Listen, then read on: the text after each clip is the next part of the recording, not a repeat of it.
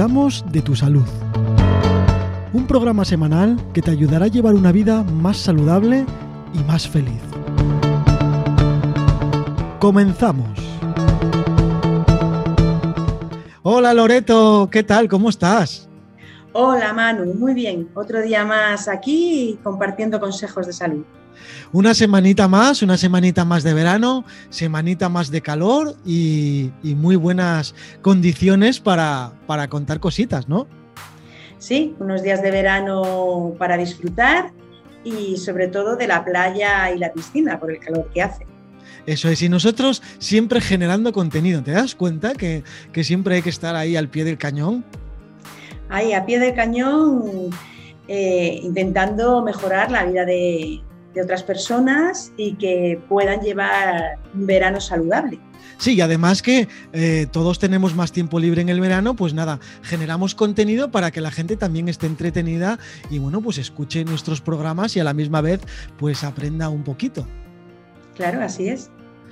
Bueno, ¿de qué vamos a hablar hoy, Loreto? Hoy también es algo interesante y tiene que ver con los capítulos anteriores, ¿no? Sí, continuando con la saga de salud intestinal, salud de nuestro sistema digestivo, vamos a hablar hoy del eje intestino-cerebro-microbiota, que ya se comentó en el episodio anterior un poco de pasada. Vimos en un episodio hace eh, unas cuantas semanas eh, las infecciones alimentarias y las intoxicaciones alimentarias para evitar que nuestro sistema digestivo enfermase por acción del calor, sobre todo en verano. Después hemos visto cómo mantener una semipermeabilidad del intestino, que no haya una permeabilidad alterada para que podamos tener salud y en el episodio anterior vimos eh, qué es la microbiota. Y en este episodio eh, mencionamos eh, una conexión que hay entre el intestino, el cerebro y la microbiota. De esta manera, pues se explicó que el intestino interacciona con el cerebro a través de unos mecanismos hormonales, inmunitarios y neuronales.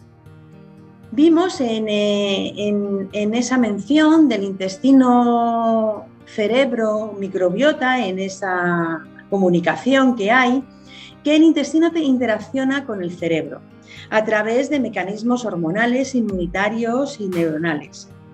Y en este eje intestino-cerebro-microbiota se produce un feedback entre el tracto gastrointestinal y el sistema nervioso central. Bueno, ¿y cómo, cómo es esa conexión? ¿Cómo se conecta el intestino cerebro-microbiota? Este eje está formado por la, la intervención de diferentes sistemas orgánicos. Entonces tenemos que interviene el sistema neuroendocrino, el sistema nervioso central, el sistema nervioso autónomo, que está formado por el simpático y el parasimpático.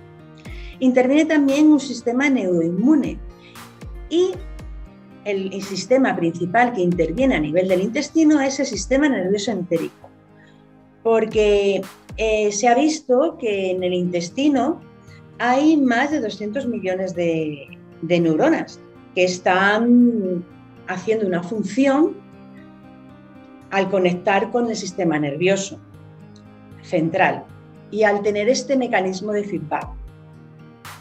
Por eso es por lo que al, al, intestino se le está llamando el segundo cerebro.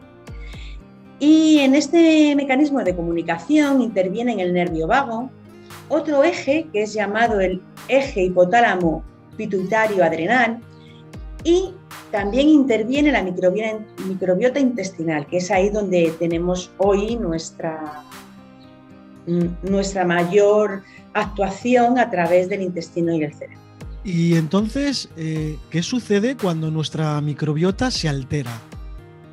Cuando nuestra microbiota se altera por diferentes motivos, lo que pasa es que este eje también se altera. Como existe una conexión eh, en los dos sentidos, es bidireccional, se altera la microbiota y produce una alteración en la conexión intestino-cerebro. Y si se altera el eje intestino-cerebro, también se altera la microbiota. Esto hay que tenerlo en cuenta. El intercambio de esta conexión, esta, esta comunicación se produce por cuatro vías. La neuronal, la metabólica, la hormonal y la inmunitaria, como hemos mencionado. Y otra vía es la microbiota. Esta microbiota lo que hace es que sintetiza a nivel del intestino neurotransmisores. Las bacterias que hay en el intestino están formando, sintetizando neurotransmisores como el GABA, la serotonina o la dopamina. Estas, estas sustancias que ejercen su acción en la pared intestinal, en las células de la pared intestinal, hacen que, estas células transmitan el mensaje que llevan los neurotransmisores al sistema nervioso central. Por ejemplo, la serotonina, que la llamamos la, la hormona de la felicidad, hace que este mensaje de transmitir un bienestar se transmita desde las células del intestino a las células del sistema nervioso central. Esa es la parte en la que mm, si se ve alterada la microbiota intestinal, esos neurotransmisores no se van a sintetizar de forma correcta y no va a haber una transmisión del mensaje correcta. También hay otra vía de comunicación que interviene en, nuestra, en este eje intestino-cerebro, microbiota, y es que las bacterias del intestino, junto con los ácidos grasos de cadena corta, estimulan los glóbulos blancos y producen citoquinas. Las citoquinas son proteínas esenciales que intervienen en la comunicación intercelular y activan el sistema, inmunitario activan esas células sanguíneas. Cuando las citoquinas atraviesan la pared intestinal porque hay una alteración y también atraviesan la barrera hematoencefálica, que es la barrera que protege el cerebro, pues esas citoquinas pasan al cerebro y estas citoquinas son capaces de producir inflamación. Así que vemos cómo esa comunicación y esa conexión que hay entre el intestino y el cerebro, a través del paso de diferentes sustancias y a través de los neurotransmisores, puede eh, ser beneficiosa o puede ser perjudicial. Bueno, viendo que todo esto me parece súper importante, ¿no? Esa comunicación que hay entre el intestino y el cerebro. Eh, ¿Cómo podemos mantener esa microbiota equilibrada para no tener problemas? Como hablamos en el programa anterior, lo fundamental es una dieta saludable. El, tener una dieta variada con todo tipo de alimentos en las proporciones adecuadas y una dieta que en su mayoría sea verdura, hortalizas, eh, frutas, em, de manera que haya un alto contenido en fibra, que es el alimento de nuestras bacterias, de la microbiota, y que haya las vitaminas, minerales y el agua que nuestro cuerpo necesita. Para que esa pared intestinal eh, esté bien, bien unida, porque hablamos en el programa anterior que la mucosa intestinal está formada por los enterocitos, que son las células del intestino, y en esa unión hay unas proteínas que favorecen que esa pared sea semipermeable y deje pasar las sustancias que son beneficiosas y no pasen las sustancias nocivas. Hace una función de filtro y una función de barrera. Entonces, con una dieta saludable, esta semipermeabilidad de la pared se mantiene y no hay problemas. Ahora, si la dieta no es la adecuada, esta eh, permeabilidad intestinal se ve alterada y empiezan a pasar sustancias nocivas, como pueden ser, por ejemplo, las citoquinas en un exceso que puedan llegar al cerebro y producir una inflamación patológica. Eh, también es importante controlar el estrés. El estrés también puede producir este efecto. Así que dos, acciones a llevar a, cabo para, para, mantener nuestra microbiota sana es el llevar una vida saludable, sin estrés, sin ansiedad, no quiere decir que en un momento dado no podamos tener estrés, pero que después volvamos a nuestro equilibrio para dejar que actúe nuestro sistema parasimpático y nos lleve a la calma. Y, como siempre, volvemos a hablar de esa dieta saludable que, que nos lleva a mantener nuestra salud. Si es que al final, en, todas las cosas que explicamos, en todos los capítulos, el secreto siempre es esa dieta saludable, ¿no? Pero para todas las cosas. Es, yo creo que es el factor común, ¿no? Sí, eh, ahí, pues como hablamos al principio del programa, eh, hay de eso cuatro acciones básicas que nos van a llevar a la vida saludable. La primera es la dieta. Luego el descanso, porque están comunicados también estas acciones, están comunicadas. No, mm, una por sí sola no es suficiente. Porque si tenemos una dieta saludable, pero después no descansamos, no dormimos las horas necesarias y no hacemos ejercicio y no gestionamos nuestras emociones correctamente, pues no es suficiente. Entonces volvemos a unir esas acciones que tenemos que tener en cuenta, que es la dieta saludable, el descanso, dormir las horas suficientes, eh, realizar ejercicio físico, tener una gestión emocional que nos lleven a mantener la calma. Bueno, todas aquellas eh, acciones que, nos van a proporcionar ese bienestar en, nuestra vida y podamos mantener esa salud que tanto queremos tener. Claro, al final todas estas cosas que, estás comentando son las que ayudan a de verdad tener la salud bien, salvo excepciones que no podemos controlar, ¿no? Claro, esto es eh, a nivel general.